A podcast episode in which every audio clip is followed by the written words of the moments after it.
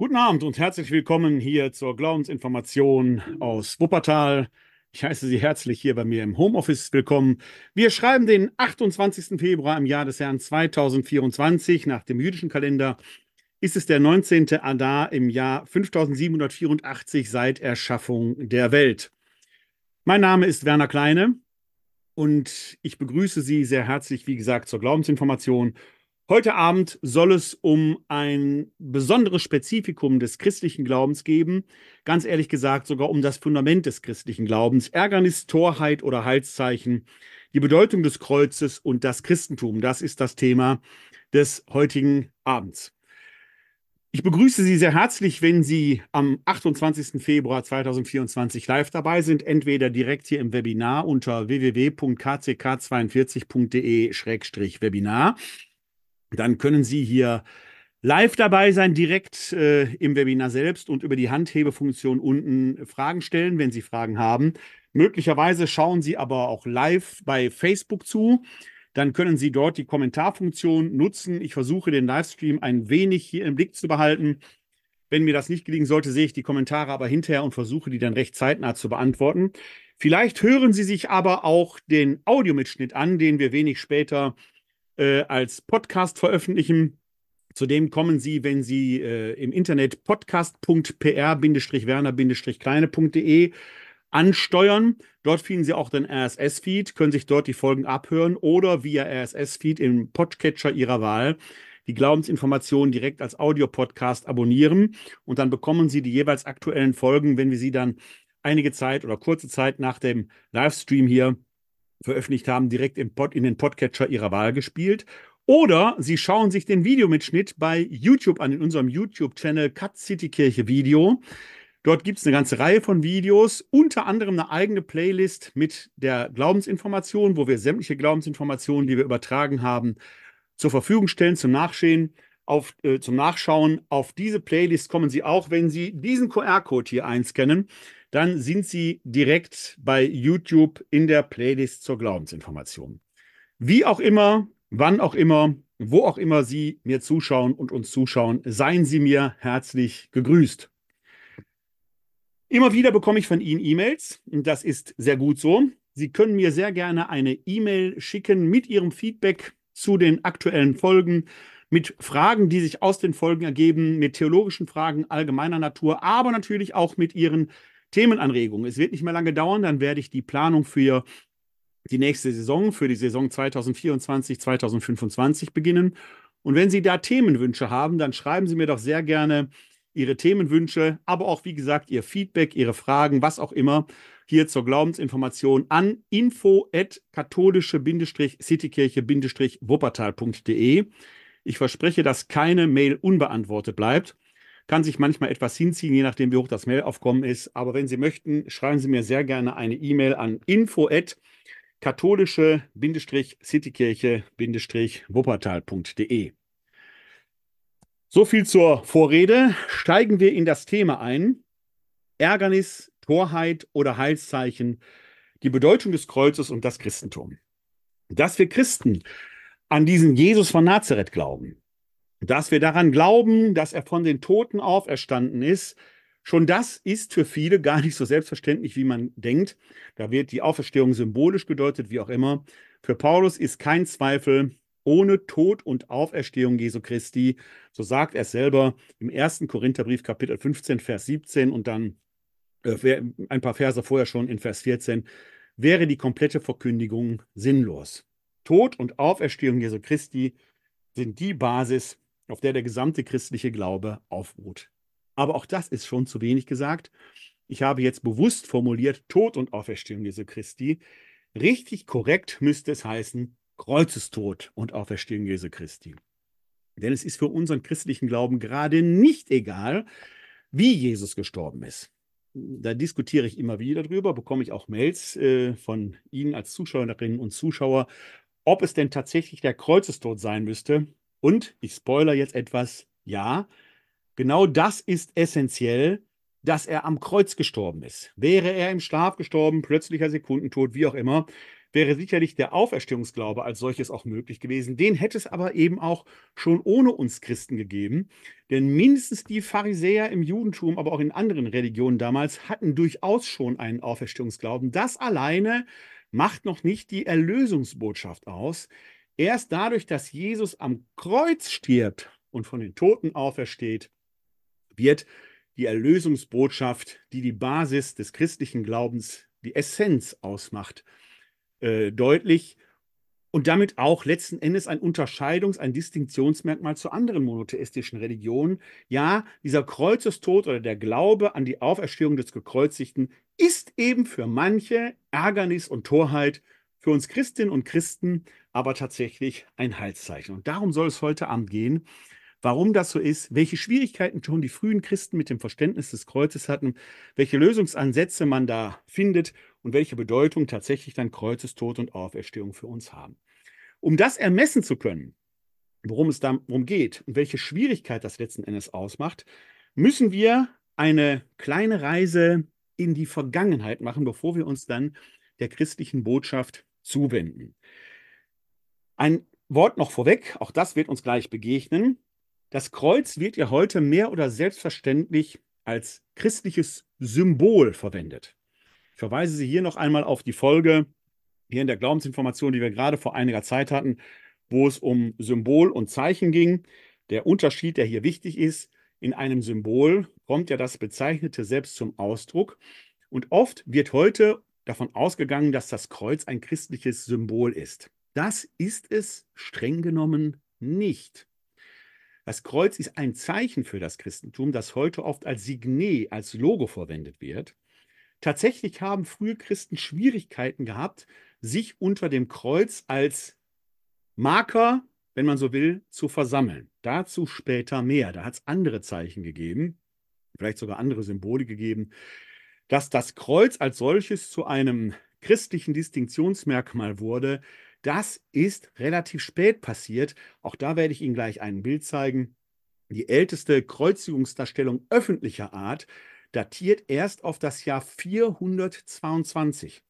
Wir finden vorher in manchen christlichen Grabstätten schon Kreuze als private Beigaben, die sind dann aber eher privater Natur. Christen haben sich, die allerersten Christen haben sich über vier Jahrhunderte schwer getan, sich unter das Kreuz zu stellen als Symbol für den eigenen Glauben.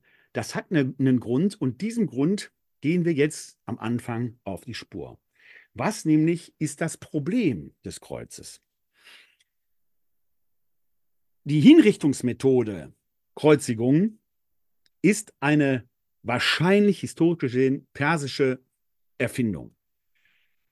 Eine ganz furchtbare Hinrichtungsmethode damals, die nur Sklaven widerfuhr, war entweder die Pfählung oder die Kreuzigung, das heißt das Anbinden, das Annageln an einen Holzpfahl, wo die Menschen dann grausam starben. Die Römer übernahmen diese Hinrichtungsmethode und wendeten sie nur gegen Sklave und nicht, Sklaven und Nichtrömer an. Römer durften von Rechts wegen nicht gekreuzigt werden. Ein Römer, der ein todeswürdiges Verbrechen begangen hatte und der zum Tod verurteilt wurde, hatte das Recht, nicht gekreuzigt zu werden, sondern etwa durch das Schwert enthauptet zu werden. Paulus etwa, eine der wichtigsten frühchristlichen Protagonisten, hatte das römische Bürgerrecht und appelliert an den Kaiser in Rom, äh, vor dem er sich da verantworten konnte. Und als es zu seiner Hinrichtung kommt, wird er gerade nicht gekreuzigt, sondern enthauptet. Römische Bürger durften von Rechts wegen eben nicht gekreuzigt werden. Je nach sozialer Stellung drohte dem Verurteilten in der Frühzeit Felssturz, Enthauptung, Freitod oder die Verbannung, aber eben nicht Kreuzigung. Die Kreuzigung war in ihrer Gestalt dermaßen demütigend, eine Demütigung über den Tod hinaus, so qualvoll, dass man römischen Bürgern das gar nicht zumuten wollte. Cicero, der große römische Redner und Jurist, sagt deshalb in seiner Rede Pro Consul Rabirio per, Duellionis Reo, was Kreuz heißt, soll nicht nur vom Leib der Bürger Roms fernbleiben, sondern auch schon ihrer Wahrnehmung, ihrer Augen und Ohren. Die Dramatik des Todes am Kreuz war selbst dem römischen Bürger als Betrachter schon nicht zuzumuten. Woran lag das? Zur Kreuzigung gehörte, und das sind Dinge, die erfahren wir dann auch analog in den Evangelien, zur Kreuzigung gehörte zuerst die vollständige Entkleidung des Verurteilten und dessen öffentliche Geißelung. Die Geißelung wurde oft mit Geißeln vorgenommen, an deren Enden Bleistücke oder Knochenfragmente angebunden waren, sodass diese Geißelung oft schon so zu so schweren Verletzungen führte, dass viele Delinquenten die schon nicht überlebten. Der Körper wurde dermaßen zugerichtet, dass manche diese Geißelung schon nicht überlebten. Dann wurde den Delinquenten das sogenannte Patibulum aufgebunden. Die Kreuze, wie wir sie vor Augen haben, haben ja auf diese Form, wie so ein mehr oder weniger wie ein Pluszeichen oder wo der Balken nach unten etwas länger ist. Das ist eine Vorstellung, die zwar die Bildwelt äh, anregt, die aber nicht den historischen Zuständen entsprach. Damals war es eher so, dass am Hinrichtungsplatz der Längsbalken, der sogenannte Stipes, fest installiert war. Der Stipes hatte oben einen Zapfen und auf diesen Zapfen wurde später das Patibulum, das ist der Querbalken, aufgelegt. Das heißt, man legte den Delinquenten nach der Geißelung und wie gesagt, wir das, erfahren das alles mehr oder weniger analog auch in den äh, Evangelien, wenn es um die Kreuzigung Jesu geht, da wird das im Detail nicht ausgeführt, weil man es zeitgenössisch nicht ausführen musste. Es reicht, wenn die Evangelisten dort mehr oder weniger lakonisch schreiben, sie kreuzigten ihn. Jedem Zeitgenossen damals war klar, was das in seiner Dramatik, in seiner menschenverachtenden Demütigung bedeutete. Den Delinquenten wurde also das Patibulum, der Querbalken, auferlegt, wenn man die Delinquenten nicht schon daran festband. Und dieses Patibulum hatte in der Mitte eben eine Aussparung, sodass man an der Hinrichtungsstätte die Delinquenten mit dem Patibulum an dem Stipes hochzog und dann rastete das oben quasi ein, sodass die Delinquenten dann da öffentlich zur Schau gestellt ihrem Tod, ja, man möchte was sagen, entgegenhingen. Die Annagelung war nicht zwingend damit verbunden, aber Sie war möglich. Wenn es eine Nagelung gab, wurde nicht wie auf unseren gängigen Kreuzigungsdarstellungen durch die Handfläche genagelt, sondern durch den Handwurzelknochen. Eine Nagelung durch die Handfläche hätte dazu geführt, dass das Körpergewicht dazu führt, dass äh, das ausreißt. Der Delinquent wäre also zu Boden gestürzt. Das verhinderte man, indem man durch die Handflächen, durch die, äh, das Handgelenk äh, die Nägel trieb was zu furchtbaren Schmerzen führte, oft zur Ohnmacht. Die Füße ihrerseits wurden ebenfalls durch den Fersenknochen angenagelt. Hierzu hat man historische Funde gehabt. Man hat Gräber gefunden, wo in den Fußgelenken noch der Nagel drin steckte. Also es handelte sich in diesem Fall sicherlich um Gräber von Delinquenten, die am Kreuz gestorben sind. Die Füße wurden auch nicht übereinander angenagelt, sondern mehr oder weniger links und rechts vom Stipes. So hingen die Delinquenten da am Kreuz. Der Tod selber konnte sich über Tage hinziehen. Er trat wahrscheinlich durch Kreislaufkollaps oder Ersticken ein. Denn wenn man so am Kreuz hängt, wird die Lunge eingeengt. Es entsteht ein Sauerstoffmangel und man erstickt. Dagegen wehrt sich natürlich der zum Tode verurteilte. Er stemmt sich wieder entgegen, er sackt wieder zusammen und dieser Prozess kann sich über Tage hinziehen. Schon die Perser hatten da eine perfide Methode entwickelt, diesen Sterbeprozess in die Länge zu ziehen, indem man ja äh, belebende Mittel reichte, belebend in, nicht im Sinne von ähm, äh, dem Leben dienen, sondern quasi mehr oder weniger äh, den Sterbeprozess verlängernd. Also äh, quasi paradox. Auch das lesen wir in der Bibel, wenn man Jesus da diesen Essigschwamm reicht, als er ruft, äh, ihn dürstet. Manchmal hefteten die Römer an den Stipes sogar eine kleine Sitzgelegenheit an, sodass die Delinquenten sich darauf mehr oder weniger ausruhen konnten, was natürlich keine Gnade war, sondern den Sterbeprozess möglichst demütigend in die Länge zog. Gekreuzigt wurde nackt, man war der Öffentlichkeit Wind und Wetter ausgestellt und wenn man sich dann vorstellt, dass dieser Prozess sich über Tage hinziehen konnte, dann kann man sich vorstellen, wie demütigend, wie grausam, wie brutal diese Todesart war. Objektiv gesehen, muss man an dieser Stelle jetzt sagen, ist das Leiden Jesu rein quantitativ gesehen, sofern man das überhaupt messen kann, vergleichsweise kurz gewesen. Wir lesen ja in den Evangelien, dass er zur sechsten Stunde ans Kreuz geschlagen wurde. Das entspricht etwa unserer Mittagszeit, 12 Uhr. Zur neunten Stunde, also gegen 15 Uhr, stirbt er. Sein Leiden am Kreuz hat also drei Stunden gewährt, wenn man natürlich das Leiden vorher, die Geißelung, die Dornenkrönung, die Verspottung in dem Sinne jetzt ausschließt. Dagegen sehen wir etwa bei den Männern, die unter Spartacus und nach dem Spartacus-Aufstand hingerichtet worden sind, dass sich das Leiden über Tage hinzog. Rein quantitativ, rein quantitativ ist das Leiden Jesu also relativ kurz gewesen. Und in der Tat lesen wir in den Evangelien, wie Pontius Pilatus verwundert ist, dass er schon tot ist. Wenn sich aber dieses Leiden hinzieht und man den Tod beschleunigen möchte, und das war im Falle Jesu und der mit ihm gekreuzigten Schächer ja offenkundig ein Ziel. Man wollte ja zum Schabbat erreicht haben, dass der Tod eingetreten war, damit die gekreuzigt nicht am Schabbat und am Pessachfest hingen, um keine Provokation auszulösen, ist ja die Frage, wie führt man den Tod schneller herbei? Und auch das ist historisch verbürgt, denn die waren an den Armen festgebunden oder festgenagelt, sie waren an den Beinen festgebunden oder festgenagelt. Und dann war eben genau dieses brutale, dieses sich permanente Aufbäumen, wieder zusammensacken vor Erschöpfung, aufbäumen, zusammensacken. Wenn man aber so an den Armen hängt, dann tritt der Tod eben durch Erstickung oder Kreislaufkollaps ein. Wenn ich jetzt nun die Schienenbeine zerbreche, kann sich ein solcher Delinquent nicht mehr aufrichten. Und genau das lesen wir wieder in den Evangelien, dass möglichst vor Sonnenuntergang am Rüsttag, sprich dem Freitag, unserem Karfreitag, man den Delinquenten die Beine zerbricht mit eisernen Keulen. Brutalst, das hört sich alles so harmlos an, wenn man das am Karfreitag hört. Es ist brutalst von Schmerzen, allerdings tritt der Tod dann relativ schnell ein. Als man zum Leichnam Jesu kommt, und ich sage jetzt bewusst Leichnam, weil er zu diesem Zeitpunkt offenkundig schon tot gewesen zu sein scheint, bricht man ihm die Gebeine nicht, weil die Römer eine panische Angst vor Leichen hatte, die man eben nicht berühren wollte. Jetzt muss man aber sicherstellen, ob dieser Delinquent tatsächlich schon tot ist.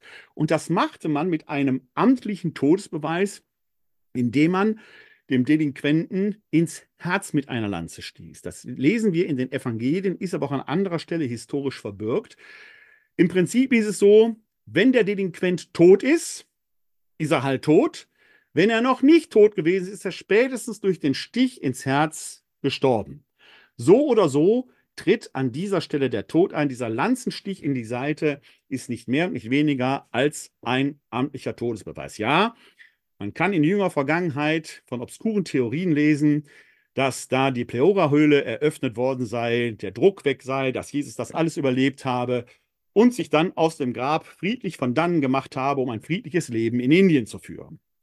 Dabei vergisst man allerdings, dass man ihm ja die Fersen durchbohrt hatte, was alleine schon tierische Schmerzen, brutalste Schmerzen verursacht und man sich die Frage stellt, wie kann ein solch gemarterter Mensch ungesehen durch ganz Judäa, durch ganz Galiläa bis Indien laufen. Spätestens an dieser Stelle muss man sagen, eine absurde Theorie, zumal die Eröffnung der Pleora-Höhle, um dort den Druck abzulassen, heute mit einer Kanüle gemacht wird, die so klein ist, so ein Schwert, so ein römisches, ist schon ein bisschen größer. Also, man kommt an dieser Geschichte nicht vorbei. Dieser Jesus vom Nazareth ist am Kreuz gestorben. Und das ist nach antiker Vorstellung sowohl für die Römer als auch für die Juden ein Ausweis, dass dieser Mensch ja Gott verlassen war, ein Verfluchter war. Es war ein Fluchtod, weil dieser Tod in seiner demütigenden Brutalität kaum vorstellbar, nur schwer ertragen war. Er bedeutete die Vernichtung eines Menschen über den Tod hinaus. Ja, man ließ sogar die Leichen an den Kreuzen hängen und dort verwesen. Nur in Ausnahmefällen, das war in Judäa oft der Fall, zumindest bis zum römisch-jüdischen Krieg, wo man dann die dort gekreuzigten an den Kreuzen vor Jerusalem hängen ließ, dass man sie dann üblicherweise in Massengräbern bestattete. Dass Jesus eine ehrenvolle Bestattung erfährt in einem nahegelegenen Grab, kann eigentlich nur dadurch gewesen sein, indem man Pilatus bestochen hat. Und dafür spricht auch, wenn man die biblischen Berichte liest, dass das ja alles in äußerster Eile passiert sein muss. Denn der Schabbat beginnt mit dem Sonnenuntergang. Wir sind aber im Frühjahr, also in der Nähe des Äquinoktiums. Die Sonne geht also nach unserer Zeitrechnung etwa um 18 Uhr unter. Jesus stirbt zur neunten Stunde, also etwa gegen 15 Uhr. Das heißt, wir haben drei Stunden Zeit, dass Josef von Arimathea zu Pilatus geht, dort vorgelassen wird, um die Freigabe des Leichnams bitte zurückgeht, den Leichnam abnimmt und schnell in ein Grab bringt. Das alles in drei Stunden. Das geht nicht, wenn man nicht mal an die Tür klopft. Das funktioniert eigentlich nur, wenn dort auch Geldbeträge fließen, sprich, der Pilatus wird sich das mit hoher Wahrscheinlichkeit gut bezahlt haben lassen, damit die ganze Geschichte so entsprechend aufgeht. Über den Auferstehungsglauben gibt es eigene Glaubensinformationen. Heute soll es um die Bedeutung des Kreuzes gehen, denn allein diese Schilderung, und ich habe sie schon versucht einigermaßen äh, behutsam zu schildern, es gibt ein Buch von Gerd Lofink über den letzten Tag im Leben Jesu, wo das alles deutlich und drastisch entsprechend entfaltet wird, zeigt schon, warum es im Buch Deuteronomium, einer Schrift aus der Torah, folgendermaßen heißt, und dieser Satz ist für uns Christen an dieser Stelle schon essentiell, wir sind im Buch Deuteronomium, Kapitel 21, Vers 23. Da heißt es, ich fange mal in Vers 22 an zu lesen, damit man den Satzzusammenhang hat. Wenn jemand ein Verbrechen begangen hat, auf das die Todesstrafe steht, wenn er hingerichtet wird und du den Toten an einen Pfahl hängst, dann soll die Leiche nicht über Nacht am Pfahl hängen bleiben, sondern du sollst ihn noch am gleichen Tag begraben, denn ein Gehängter ist ein von Gott verfluchter. Das ist der zentrale Satz. Ein Gehängter ist ein von Gott verfluchter. Es geht an dieser Stelle nicht um die Frage von Schuld oder Unschuld. Es geht nicht um die Frage, ob jemand gerechtfertigt hingerichtet worden ist oder nicht. Die Tatsache, dass jemand diesen grausamen Tod erleidet, der so grausam ist, dass man selbst römischen Bürgern das Betrachten des Kreuzes und der Marter nicht zumuten darf, wie Cicero geschrieben hat. Die Tatsache, dass jemand so stirbt, ist Ausweis genug, dass er von Gott verlassen, dass er ein Verfluchter ist. Das Kreuz galt als Fluchtod. Nicht umsonst rufen die Gegner Jesu unter dem Kreuz, wenn du der Sohn Gottes bist, dann steig doch herab und steig herunter. Jesus stirbt wie ein Gottverlassener. Wir Christinnen und Christen glauben an einen, dessen irdisches Leben, und ich sage es jetzt in dieser Brutalität, gescheitert ist. Wir glauben an einen Gescheiterten, zumindest wenn man rein auf das irdische Leben schaut. Und die Tatsache, dass der, an den wir glauben, dass der, den wir als Erlöser, ja als Messias verehren, am Kreuz starb, war für die frühen Christen ein manifestes Problem.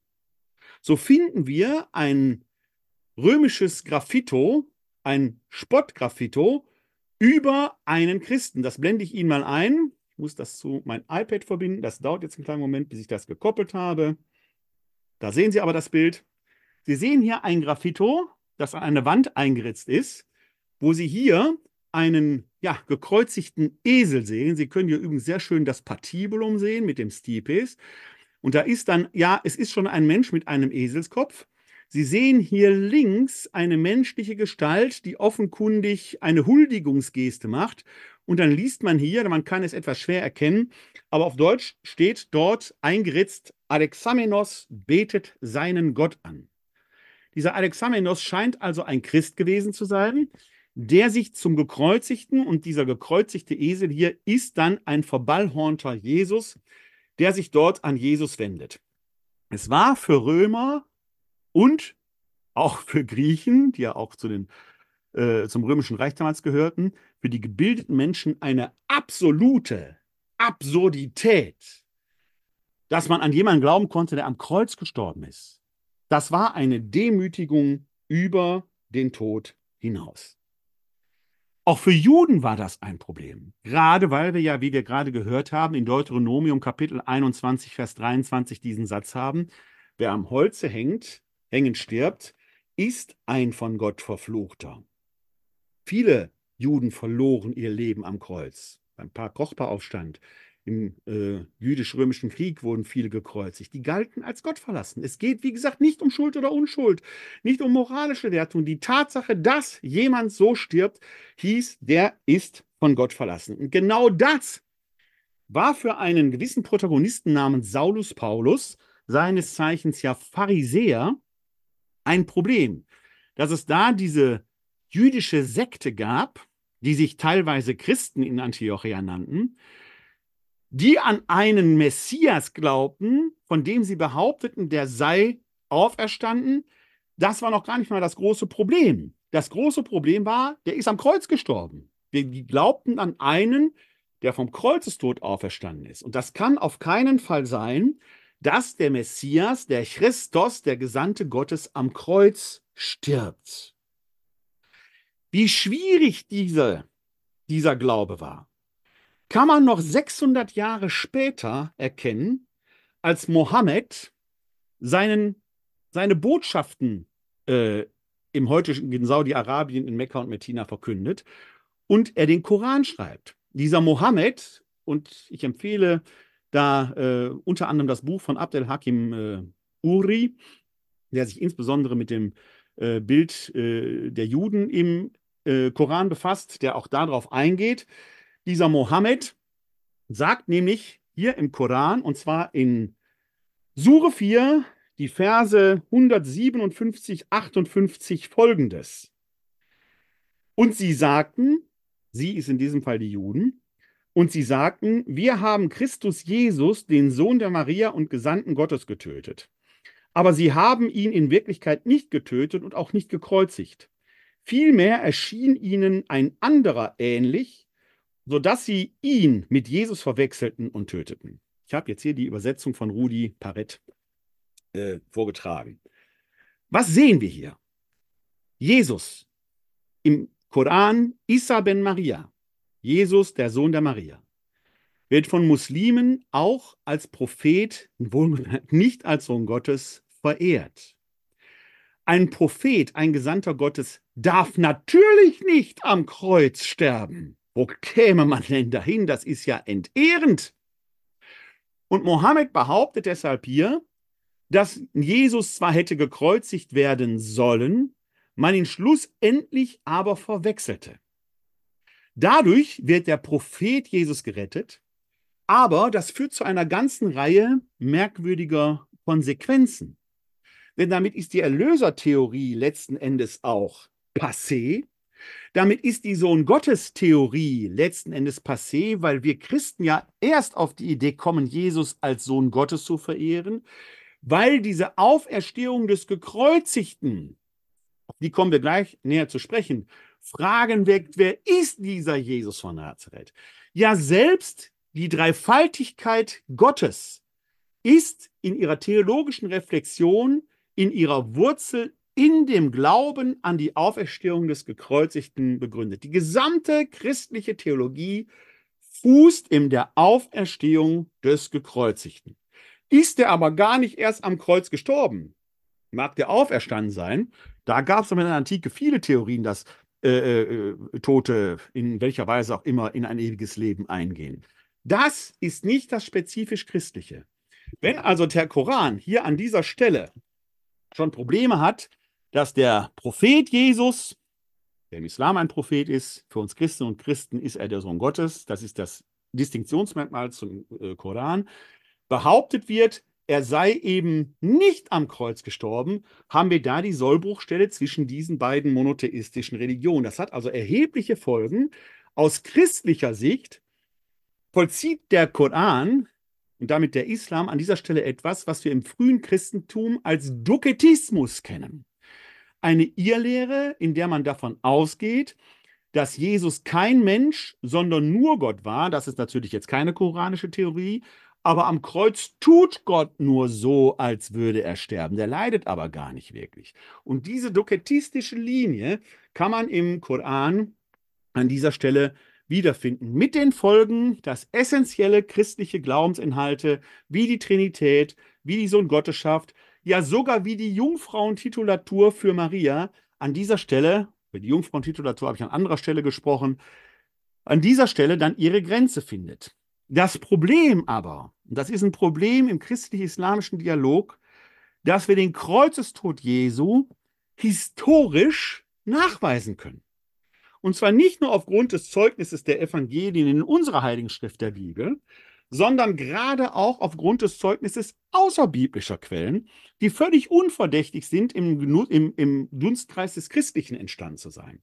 Ich erwähne hier an dieser Stelle nur Tacitus, der in seinen Annalen schreibt, Christus war unter des Tiberius Führung vom Prokurator Pontius Pilatus hingerichtet worden. Wie kommt der römische Geschichtsschreiber Tacitus im zweiten Jahrhundert dazu, das zu behaupten? Weil er Zugriff offenkundig auf die Prozessakten des Pilatus hatte. Hat es diese Prozessakten gegeben? Davon kann man ausgehen. Denn etwa zur selben Zeit schreibt Justin der Märtyrer, jetzt zwar ein Christ, aber jetzt geht es darum, hat es diese Prozessakten gegeben.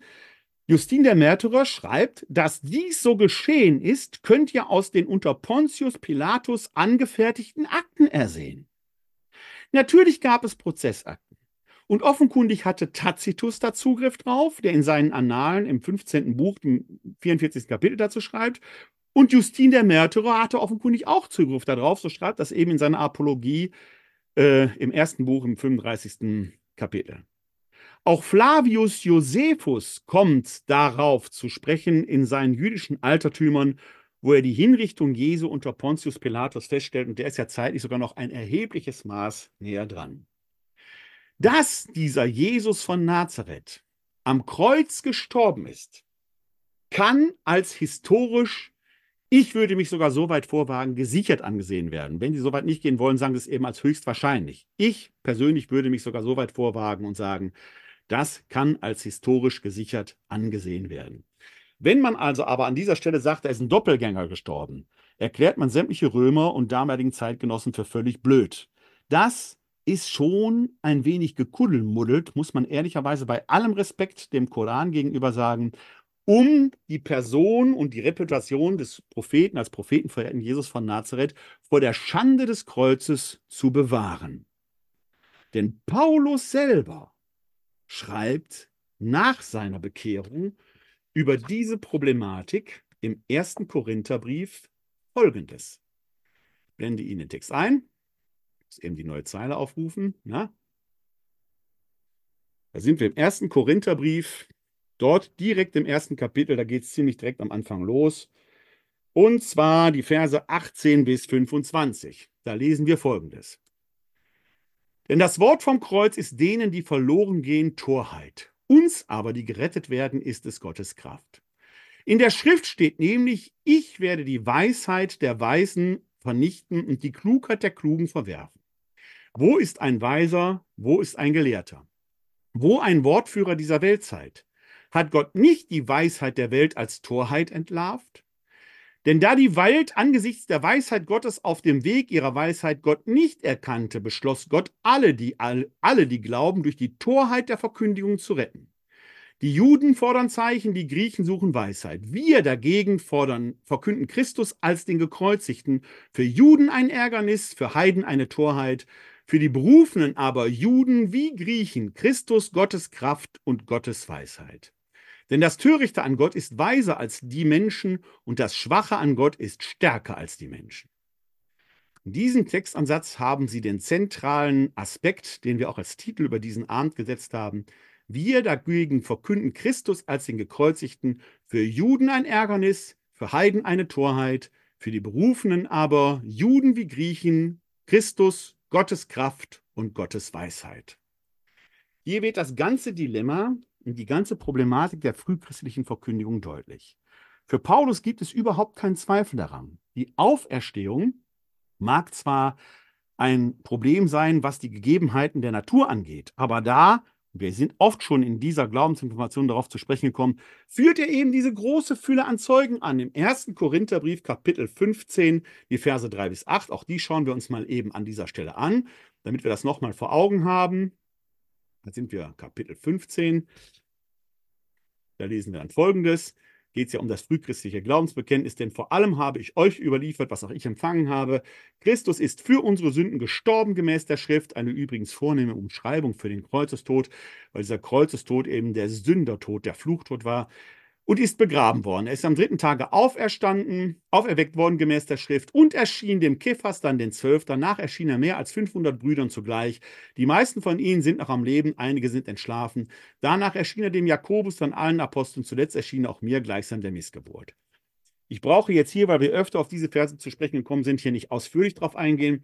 Aber Paulus führt hier eben einen Zeugenbeweis den Korinthern gegenüber, die offenkundig Zweifel an der Auferstehung hatten oder daran zweifelten um denen die Tatsächlichkeit der Auferstehung glaubwürdig zu machen. Warum?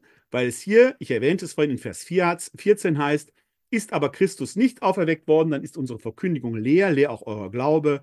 Und in Vers 17, wenn aber Christus nicht auferweckt worden ist, dann ist euer Glaube nutzlos und ihr seid immer noch in euren Sünden. Das heißt, die Problematik des Glaubens an die Auferstehung die, der als solches jetzt in sich nicht ungewöhnlich war in der Antike. Da gab es eben auch Vorstellungen eines Lebens über den Tod hinaus.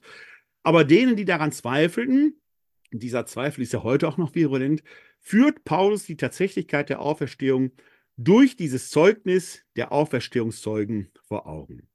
Dann entsteht aber eben ein manifestes Problem. Warum? Die, Auf, der, die Glaube, der Glaube an einen Gekreuzigten ist Juden ein Ärgernis, weil er eben gegen die Tora steht. Das ist der Glaube an einen Gottverlassenen, an einen Gottverfluchten. Griechen, wir haben das Spottkreuz des Alexamenos vorhin gesehen, Griechen eben eine Torheit. Wie kann man an jemanden glauben, der diesen Tod stirbt, der römischen Bürgern gar nicht zuzumuten ist?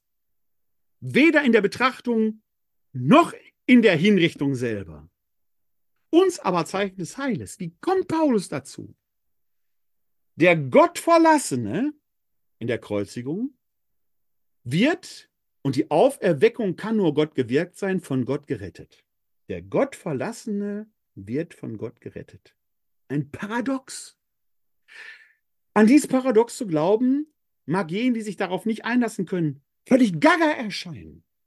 Deswegen Juden ein Ärgernis, Griechen eine Torheit, uns aber ein Heilszeichen. Denn dieses Paradox ist der springende Punkt, aus dem das Ganze letzten Endes heraus entsteht. Der Gottverlassene wird von Gott gerettet. Aufgabe der frühchristlichen Theologen und Verkünderinnen und Verkünder war es, sich damit auseinanderzusetzen. Und weite Teile des Neuen Testamentes setzen sich genau damit auseinander. Ja, ich gehe so weit und sage, die gesamte christliche Theologie, auch in ihren ethischen Ausfaltungen, entspringt letzten Endes aus diesem Paradox, der Gottverlassene wird von Gott gerettet. Wir haben auch hier in dieser Serie schon mal und auch an anderer Stelle habe ich dazu veröffentlicht über die Deutungen des Todes Jesu. Gibt es eine ganze Reihe der Sühnetod, der stellvertretende Tod, der Loskauf und so weiter und so weiter. Eine Riesenanstrengung aus verschiedenen Aspekten heraus zu verstehen, der Versuch theologisch zu bewältigen, was bedeutet es, wenn ein gekreuzigter, ein Gottverlassener von Gott auferweckt wird. Wir fokussieren jetzt hier mal auf die spezifische Bedeutung des Kreuzes und da lesen wir bei Paulus und wir gehen jetzt einigermaßen chronologisch in seinen Briefen vor. Er kommt immer wieder in seinen Briefen darauf zu sprechen, dreimal aber doch recht explizit. Die klassische Stelle, um die es hier geht, finden wir im zweiten Korintherbrief. Und da ist es, 2 Korinther, das Kapitel 5, Vers 21. Da sagt er folgendes: Er hat den, der keine Sünde kannte, für uns zur Sünde gemacht, damit wir in ihm Gerechtigkeit Gottes würden. Den Satz lassen wir uns mal auf der Zunge zergehen. Er hat den, der keine Sünde kannte, für uns zur Sünde gemacht, damit wir Gerechtigkeit Gottes würden in ihm. Dröseln wir diesen Satz einmal auf. Wir müssen uns zuerst Gewissheit darüber verschaffen, was ist überhaupt eine Sünde? Heute verstehen wir darunter irgendwas, was wir getan haben, Gummibärchen genascht, bei Rot über die Ampel gefahren, was auch immer. Das sind die harmlosen Geschichten, gibt natürlich auch schwere Sachen, die man heute als Sünde verstehen würde. Die Sünde ist biblisch, insbesondere neutestamentlich gesehen, aber ein Zustand, nämlich der Zustand des von Gott Getrenntseins. Der Sünder befindet sich außerhalb der Gemeinschaft mit Gott. In diesen Zustand kann er durch eine Tat geraten sein. Ja, dadurch, dass er Schuld auf sich geladen hat, kann er in diesen Zustand des von Gott Getrenntseins geraten sein. Und ja, da wir Menschen Gott ja eben nicht so vor uns stehen haben, dass wir sagen können, ach guck mal, da ist er ja, erleben wir Menschen uns subjektiv in der Regel immer als von Gott getrennt. Daraus kann natürlich der Eindruck entstehen, der Mensch ist in sich in einem sündhaften Zustand, noch jenseits erstmal der Schuldfrage, sondern im Sinne des von Gott getrennt Seins. In der deutschen Sprache kann man das übrigens am Wort Sünde selber sehen, weil in Sünde Sund drin steckt, absondern. Ein Sund ist ja eine Trennung von etwas. Wir befinden uns in diesem Sund der Trennung da ist so eine Schlucht zwischen uns und Gott, erstmal subjektiv in diesem Zustand. Das Gegenstück für die Sünde ist die Versöhnung. Da steckt Sohn drin, wenn wir wieder zum Sohn oder zur Tochter Gottes werden, weil Gott das überspringt und wir wieder in das Kindschaftsverhältnis zu Gott hineintreten. Das nur mal am Rand erwähnt. Er hat den, der keine Sünde kannte. Wenn wir in Jesus ein besonderes Gottesverhältnis sind. Und wir sind weit, weit vor den großen christologischen Streitfragen, die im Jahr 325 auf dem Konzil von Nicea zu der Erkenntnis wahrer Gott und wahrer Mensch finden. Aber schon in dieser Frühphase, wir sind um das Jahr 50 herum, 20 Jahre nach Kreuzestod und Auferstehung Jesu, ist man offenkundig schon zu dieser Schlussfolgerung gekommen, dass Gott in Jesus gegenwärtig war. Weiter wird man vielleicht gar nicht gehen können. Wie gesagt, das ist auch eine Frage der Besonderheit der Gegenwart Gottes in Jesus.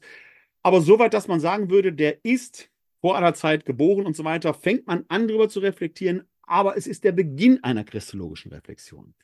Aber dass dieser Jesus von Nazareth in einem besonderen Gottesverhältnis, einer Gottesbeziehung stand, ja, dass Gott in Jesus gegenwärtig war, führt dazu, dass man sagen kann, er hat den, der keine Sünde kannte, weil der eben nicht von Gott getrennt war für uns zur Sünde gemacht. Eine sehr vornehme Umschreibung für den Tod am Kreuz. Dahinter steckt natürlich Deuteronomium 21, Vers 23. Der am Holze hängende ist ein von Gott verlassener, ein von Gott verfluchter, eben ein Sünder. Der hat den, der keine Sünde kannte, für uns zur Sünde gemacht, damit wir Gerechtigkeit Gottes würden in ihm. Aha. Paulus schreibt natürlich als jemand, der, was auch immer vor Damaskus passiert ist, faktisch, dort die Erkenntnis für sich hatte. Was die Frage angeht, was vor Damaskus passiert ist, habe ich gerade letzte Woche hier in Wuppertal in St. Laurentius eine neue Folge von Kleine ermittelt aufgenommen, wo es um die, den Paulus geht. Ich verlinke Ihnen das Video mal in den Show Notes. Da werde ich darauf etwas näher eingehen. Was auch immer vor Damaskus äh, passiert ist, er hat dort die Erkenntnis bekommen, dass in Kreuzestod und Auferstehung eine besondere Botschaft drinsteckt, dass es eben nicht Blasphemie ist. Diese Erkenntnis hat Paulus da gewonnen. Dann stellt sich aber die Frage, was hat das eine denn mit dem anderen zu tun? Und das bringt Paulus hier im fünften Kapitel, Vers 21 im zweiten Korintherbrief auf den Punkt. Er hat den, der keine Sünde kannte, für uns zur Sünde gemacht. Da steckt ja schon eine Paradoxie drin. Wie kann man das verstehen? Offenkundig, und ich übernehme hier eine Paraphrasierung meines verehrten, leider viel zu früh verstorbenen Doktorvaters Helmut Merklein. In diesem Jesus hat sich Gott offenkundig total mit unserem menschlichen Schicksal identifiziert. In ähnlicher Weise drückt es ja auch der Hebräerbrief aus. Wir haben einen hohen Priester, der unsere menschliche Schwäche kennt. In diesem Jesus von Nazareth identifiziert sich Gott mit unserem menschlichen Schicksal, und zwar auf totale Weise. Identifiziert er sich auf totale Weise mit unserem menschlichen Schicksal, muss er wie ein Mensch zur Welt kommen, er muss wie ein Mensch heranwachsen, er muss die Höhen und Tiefen des menschlichen Seins durchmachen, alles das dazugehört, und ja, er muss sterben, weil der Tod nur halt zu unserer menschlichen Existenz dazugehört. Dieser Jesus von Nazareth stirbt aber nicht irgendeinen Tod. Der stirbt eben nicht im Schlaf, friedlich in den Armen von wem auch immer. Er stirbt den schlimmsten aller denkbaren Tode, den Tod am Kreuz. Tiefer kann man nicht sinken.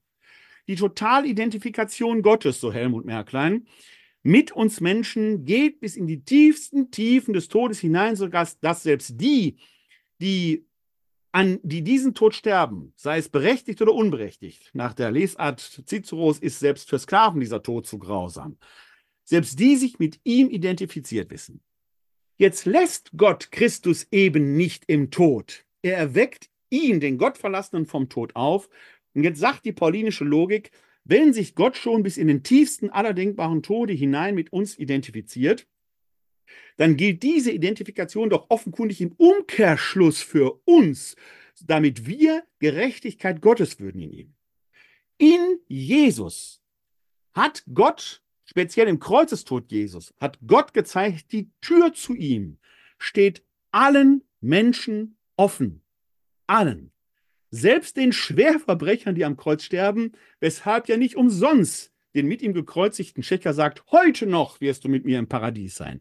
Und zwar ohne Vorbedingung, außer vielleicht einer einzigen. Man muss durch diese Tür hindurchgehen wollen. Klammer auf, kleiner Exkurs. In der biblischen Lesart ist genau das ein Opfer, nämlich das in Beziehung treten zu Gott. Das erste Opfer, von dem die Heilige Schrift erzählt, ist das Opfer Kain und Abels.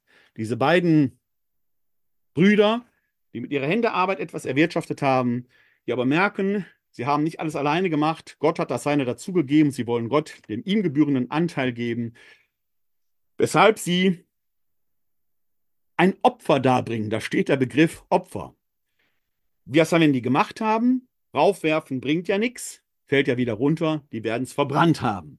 Und der Rauch stellt eben eine sichtbare Verbindung, eine Beziehung zwischen Erde und Himmel, zwischen Mensch und Gott her, was bei dem Abel sehr gut klappte, bei dem einen wahrscheinlich, kein wahrscheinlich nicht, weswegen der sauer wird.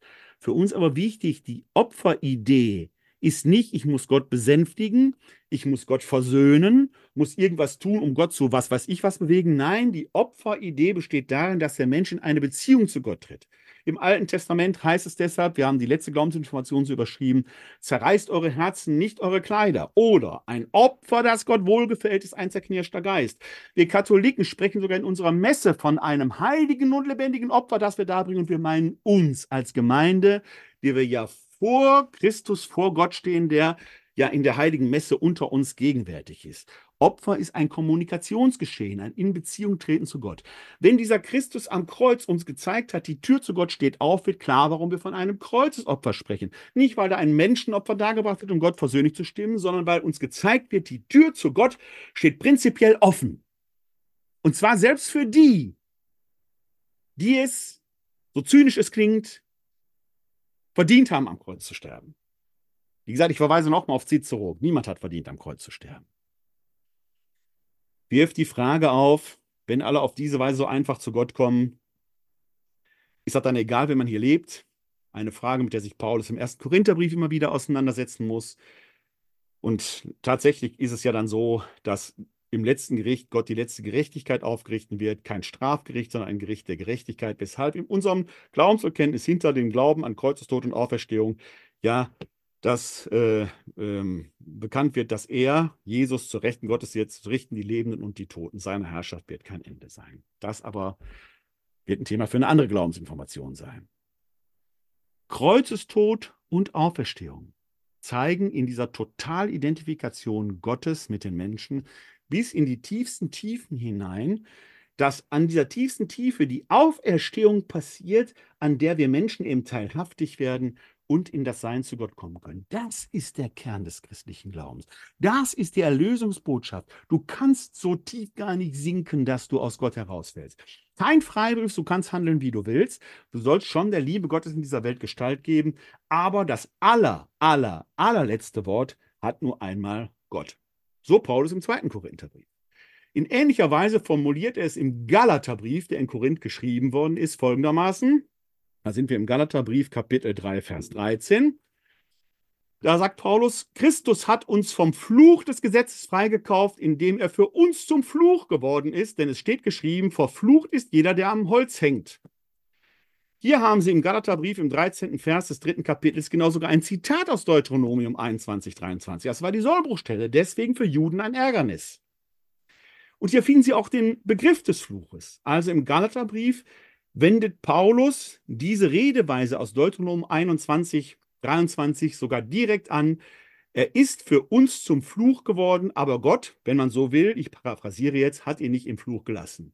Und noch eine dritte Stelle an dieser Stelle, da sind wir im Römerbrief. Auch hier ist es das dritte Kapitel und dort ist der Absatz etwas länger.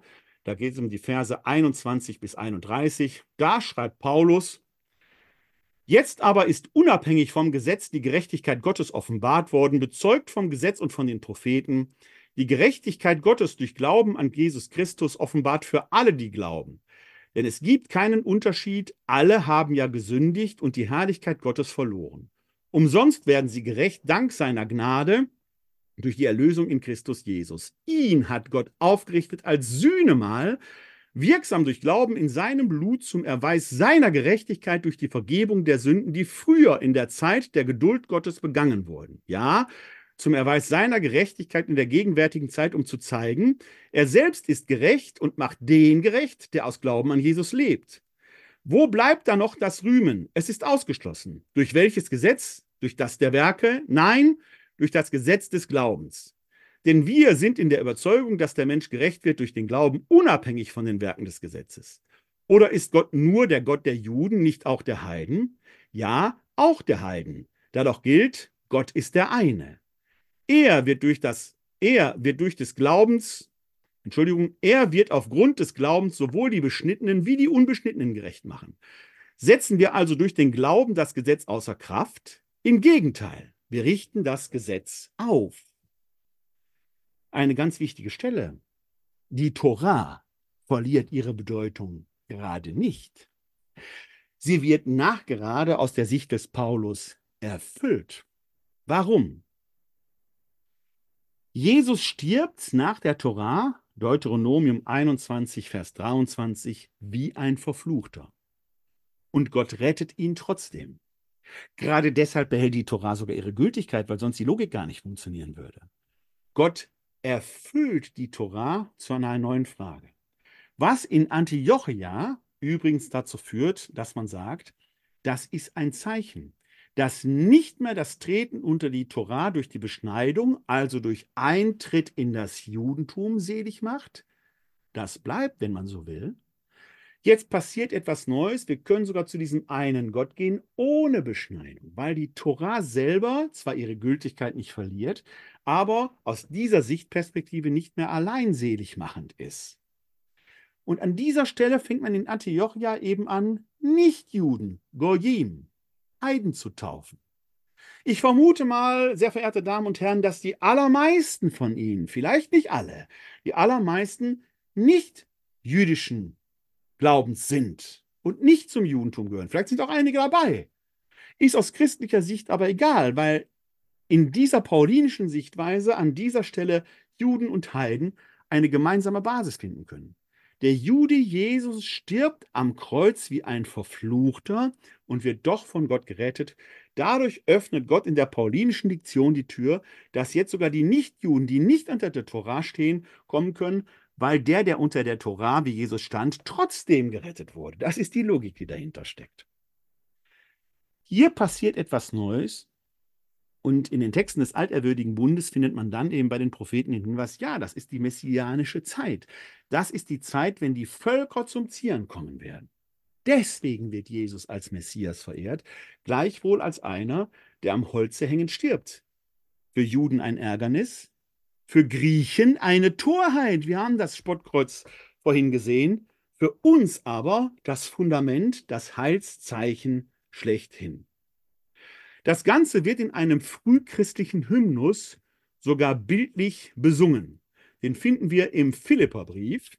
Den überliefert uns Paulus. Paulus wird diesen Gesang selber nicht komponiert haben, aber er überliefert ihn uns. Da sind wir im Philipperbrief im zweiten Kapitel und da heißt es dann in den Versen 5 folgendermaßen, folgendermaßen. Seid untereinander so gesingt, wie es Christus dem Leben, wie es dem Leben in Christus Jesus entspricht. Er war Gott gleich, hielt aber nicht daran fest, Gott gleich zu sein, sondern er entäußerte sich und wurde wie ein Sklave und den Menschen gleich. Sein Leben war das eines Menschen. Er erniedrigte sich und war gehorsam bis zum Tod, bis zum Tod am Kreuz. Darum hat ihn Gott über alle erhöht und ihm den Namen verliehen, der größer ist als alle Namen, damit alle im Himmel, auf der Erde und unter der Erde ihre Knie beugen vor dem Namen Jesu und jeder Mund bekennt, Jesus Christus ist der Herr zur Ehre Gottes des Vaters. Dieser Text hat eine zweifache Bewegung. Er beginnt am Anfang mit einem Abstich.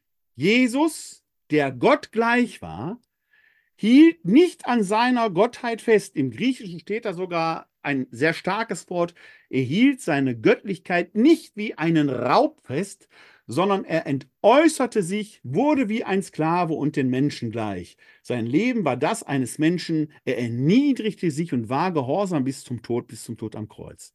Erinnern Sie bitte, dass der Tod am Kreuz das Tiefste ist, was man sich in der Grausamkeit des Kreuzestodes überhaupt vorstellen konnte. Es ist ein Abstieg aus den höchsten Höhen der Göttlichkeit bis in die tiefsten Tiefen, die tiefer nicht gedacht werden können. Tiefer als bis in den Kreuzestod, den Tod der Gottverlassenheit, kann man nicht sinken. Und dann steht dort im Griechischen ein Wörtchen aus drei Buchstaben. Dir. Darum hat ihn Gott erhöht. Denn erst in dieser Erniedrigung bis in die tiefste Tiefe des Kreuzestodes hinein wird die Keimzelle der christlichen Botschaft sichtbar. Darum hat ihn Gott über alle erhöht und ihm den Namen verliehen, der größer ist als alle Namen, damit alle im Himmel, auf der Erde und unter der Erde ihre Knie beugen vor dem Namen Jesu und jeder Mund bekennt, Jesus Christus ist der Herr zur Ehre Gottes des Vaters.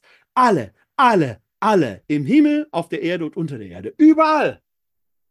In Kreuzestod und Auferstehung wird für die, die es sich auf diese Paradoxie einlassen können, plötzlich eine universale Erlösungsidee sichtbar, ja nachgerade eine Offenbarung Gottes, der das Heil der ganzen Welt bewirken will, der zeigen will, ich will euch zu mir führen, selbst wenn du in den tiefsten Tiefen des Kreuzestodes festhängst, bist du nicht verloren. Die Menschen haben dich dahin gebracht.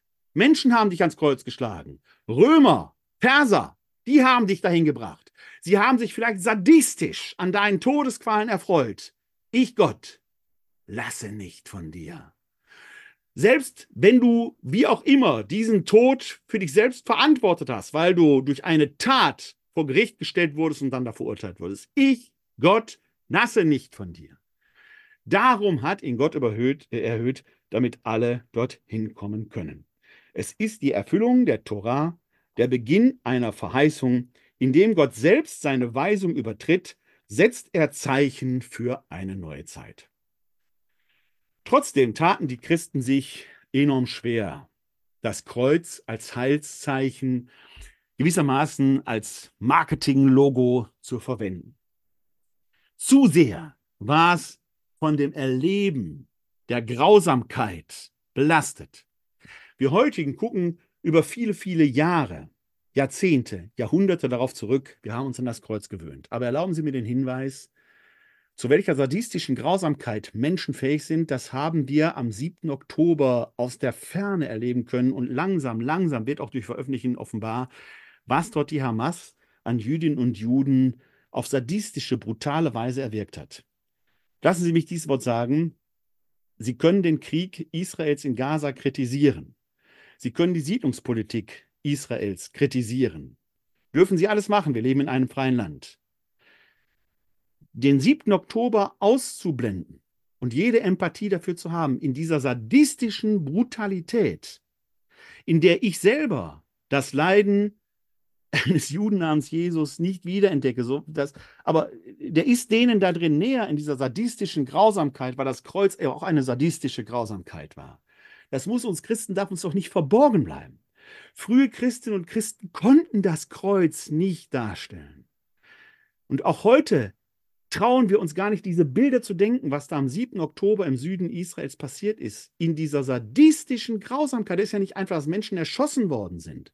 Wenn man sich diese Berichte antut, möchte ich fast sagen, bleibt einem doch das Blut, das gefriert einem doch in den Adern. Wie, wozu können Menschen fähig sein? Es verwundert daher nicht, dass man das Kreuz nicht dargestellt hat. Erst im Jahr 422 nach Christi Geburt entdecken wir die uns zugängliche älteste öffentliche Kreuzigungsdarstellung. Sie findet sich heute noch in Rom und kann dort öffentlich gesehen werden auf der Portaltür der Basilika Santa Sabina in Rom. Und ich blende Ihnen dieses Bild mal hier ein. Dann brauche, muss ich kurz eben meinen Bildschirm hier teilen. Da müssten Sie es sehen. So sieht diese Portaltür aus. Es sind verschiedene Kassetten. Auf einer dieser Kassetten findet man eben diese Kreuzigungsdarstellung, wo man Jesus mit den beiden mit ihm gekreuzigten Schächern hat.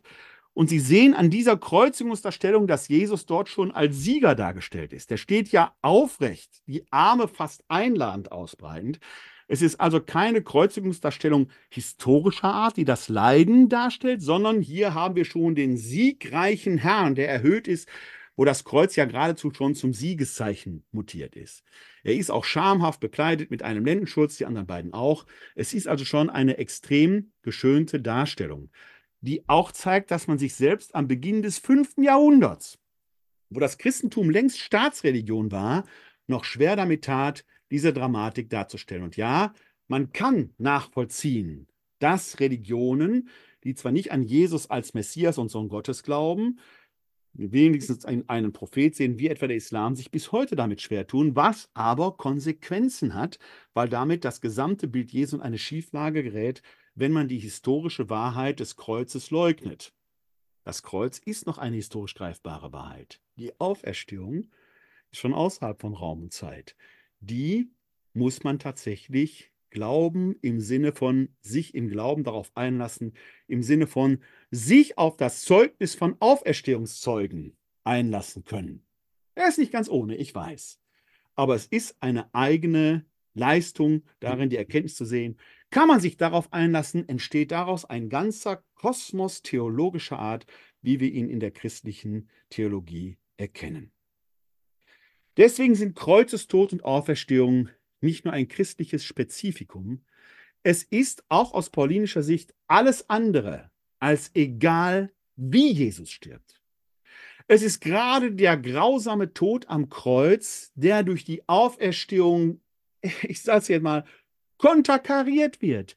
Gerade weil er den tiefsten aller denkbaren Todes stirbt. Gerade deshalb kann die Auferstehung zum Heilszeichen werden. Das ist der springende Punkt. Es ist eben nicht egal, wie Jesus stirbt. Ich habe es schon erwähnt. An die Auferstehung konnte man auch ohne das Ganze glauben. Nein, es ist die Auferstehung des Gekreuzigten, die das eigentliche ausmacht. Deswegen feiern wir Christinnen und Christen, egal welcher Konfessionalität sie angehören, Ostern mit einem dreitägigen Fest, das am Gründonnerstag beginnt, über den Karfreitag, Kreuzestod, Leiden, Sterben Jesu in die große Feier der Auferstehung mündet. Wer nur Ostern feiern möchte, den Kreuzestod aber nicht wahrnimmt, gerät schnell in Schwärmerei. Wer nur am Karfreitag hängen bleibt, verliert die Hoffnung. Es ist genau diese Paradoxie, die am Karfreitag in die Osternacht führt, die bis heute eine bleibende Herausforderung ist. Für viele ist der Kreuzestod immer noch ein Ärgernis. Für manche ist er immer noch eine Torheit. Für uns Christen ist und bleibt er ein Heilszeichen, sodass wir rufen können, im Kreuz ist Heil, im Kreuz ist Leben, im Kreuz ist Hoffnung. Wenn Sie möchten, sehen wir uns sehr gerne hier wieder in zwei Wochen, am 13. März im Jahr des Herrn 2024. Dann schauen wir mal in eine der Passionserzählungen rein, in diesem Jahr in die Passion nach Matthäus, der sich in besonderer Weise mit dem Kreuzesgeschehen und der Passion als Prophetenschicksal auseinandersetzt. Bis dahin bleiben oder werden Sie gesund, helfen Sie anderen gesund zu bleiben oder zu werden. Ich bleibe dabei. Frieden über Israel. Denn Frieden über Israel wird es allen Menschen gut gehen. In diesem Sinne wünsche ich Ihnen ein herzliches Glück auf.